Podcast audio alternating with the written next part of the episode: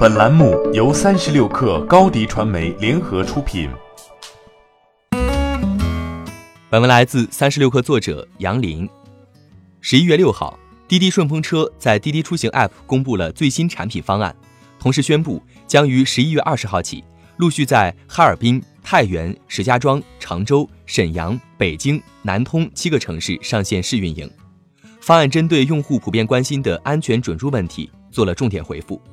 在新的方案中，平台将引入失信人筛查机制，并积极探索与第三方信用产品企业合作方式，以便进一步提升用户准入门槛。方案提到，试运营期间将在这七个城市首先提供五点至二十三点室内中短途的顺风车平台服务，试运营期间不收取信息服务费。从今年开始。滴滴不断对外放出声音造势，曾有滴滴内部人士向三十六氪透露，四月份本来是一个内部讨论过的上线时间，彼时哈罗顺风车刚上线不久，滴滴自己的顺风车业务也整改到了一定阶段，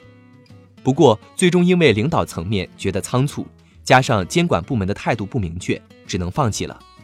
该人士称，今年六月份能否上线也是滴滴内部讨论过的。此前有滴滴顺风车内部人士向三十六氪透露，顺风车即使重新上线，可能也不会开放灰度测试，因为这相当于拿用户的安全在做试验，百分之五十对百分之五十的灰度，没人敢这么做。在下线的一年多时间里，顺风车依旧是滴滴内部的一级部门。上述内部人士称，他们始终保持着每两周会和成委柳青汇报一次进展。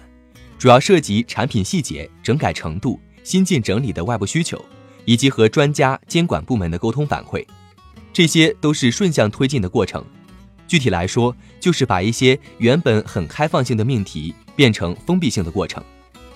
怎么能保证重新上线后不再发生恶性事件，显然是重要命题。一个内部流传的说法是，相关高管曾被下达了零恶性事件死亡率的 KPI，不过这没有得到滴滴官方证实。在今年七月，滴滴举办的顺风车媒体沟通日上，滴滴创始人程维曾称，自己曾经考虑过顺风车到底还有没有存在的必要和价值，但是最终让他想要重启它的，还是在于用户的需求。顺风车上线之后，业务负责人张瑞也没有增长和盈利的指标或 KPI。顺风车负责人张瑞曾透露，产品下线的一年多里，滴滴顺风车共迭代了十几个版本，优化了二百二十六项功能。具体的整改围绕三个点来进行：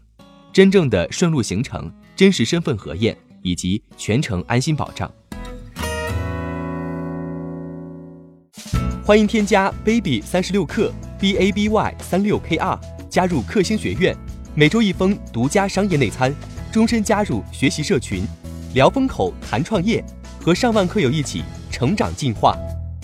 高迪传媒，我们制造影响力，商务合作。请关注新浪微博高迪传媒。